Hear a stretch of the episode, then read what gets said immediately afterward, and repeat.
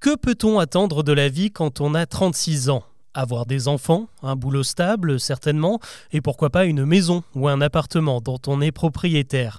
C'est sûrement ce dont rêvait Mélanie Perkins quand elle était plus jeune, mais elle n'imaginait sûrement pas qu'aujourd'hui, à 36 ans, elle serait l'une des plus grandes fortunes d'Australie avec plus de 3 milliards de dollars sur son compte en banque.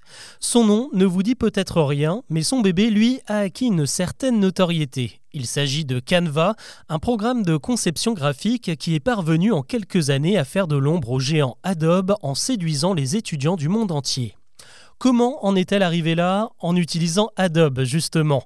Nous sommes en 2006 et à ce moment-là, Mélanie Perkins arrondit ses fins de mois en donnant des cours de design à des camarades de fac qui galèrent avec Adobe et ses nombreuses suites Photoshop, Illustrator, InDesign, des programmes chers, pas faciles à prendre en main et très segmentés. L'un gère la retouche photo, l'autre le dessin, le dernier la mise en page. Bref, on s'y perd et c'est là que la jeune fille de 19 ans a une idée, créer un programme qui réunirait toutes ces fonctions et qui serait accessible directement en ligne, pas besoin d'acheter ou de télécharger un programme.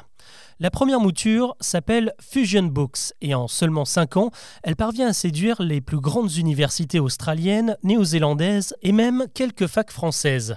Mais Mélanie et son petit ami Cliff, qui deviendra le numéro 2 de la boîte, veulent aller plus loin. Ils repensent le projet et le rebaptisent Canva, mais ils ont besoin d'argent. Et le problème, c'est qu'ils ont beau écumer les rendez-vous de la tech, personne ne veut mettre un sou dans leur projet.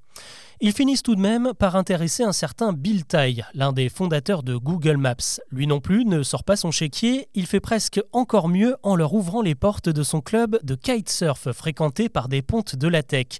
Ni une ni deux, Mélanie et Cliff se mettent au kite, une discipline pas facile, surtout lorsque Mélanie se tranche la jambe sur un récif corallien près de l'île privée de Richard Branson.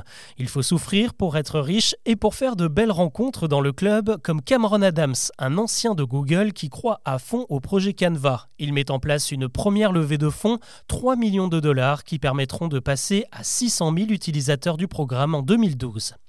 Dix ans plus tard, Canva, c'est 135 millions d'utilisateurs dans le monde, un demi-milliard de dollars de chiffre d'affaires et un empire qui ne cesse de croître. Elle a déjà absorbé cinq autres entreprises comme Flourish ou la banque de photos Pixabay.